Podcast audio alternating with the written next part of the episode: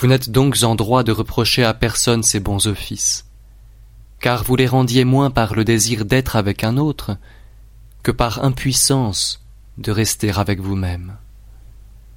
Quand tous les génies qui ont jamais brillé se réuniraient pour méditer sur cet objet, ils ne pourraient s'étonner assez de cet aveuglement de l'esprit humain. Aucun homme ne souffre qu'on s'empare de ses propriétés, et pour le plus léger différent sur les limites, on a recours aux pierres et aux armes. Et pourtant, la plupart permettent qu'on empiète sur leur vie. On les voit même en livrer d'avance à d'autres la possession pleine et entière. On ne trouve personne qui vous fasse part de son argent, et chacun dissipe sa vie à tout venant. Tels s'appliquent à conserver leur patrimoine, qui, viennent l'occasion de perdre leur temps, s'en montrent prodigues, alors seulement que l'avarice serait une vertu. Je m'adresserai volontiers ici à quelque homme de la foule des vieillards. Tu es arrivé, je le vois, au terme le plus reculé de la vie humaine. Tu as cent ans ou plus sur la tête. Eh bien, calcule l'emploi de ton temps. Dis-nous combien t'en ont enlevé un créancier, une maîtresse, un accusé, un client, combien tes querelles avec ta femme, la correction de tes esclaves, tes démarches officieuses dans la ville.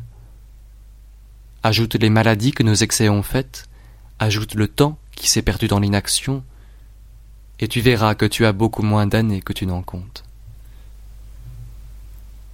Rappelle-toi combien de fois tu as persisté dans un projet, combien de jours ont eu l'emploi que tu leur destinais, quels avantages tu as retirés de toi-même, quand ton visage a été calme et ton cœur intrépide, quels travaux utiles ont rempli une si longue suite d'années, combien d'hommes ont mis ta vie au pillage sans que tu sentisses le prix de ce que tu perdais, Combien de temps t'ont dérobé des chagrins sans objet, des joies insensées, l'âpre convoitise, les charmes de la conversation.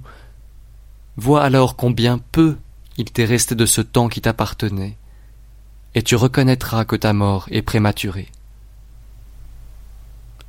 Quelle en est donc la cause? Mortel, vous vivez comme si vous deviez toujours vivre.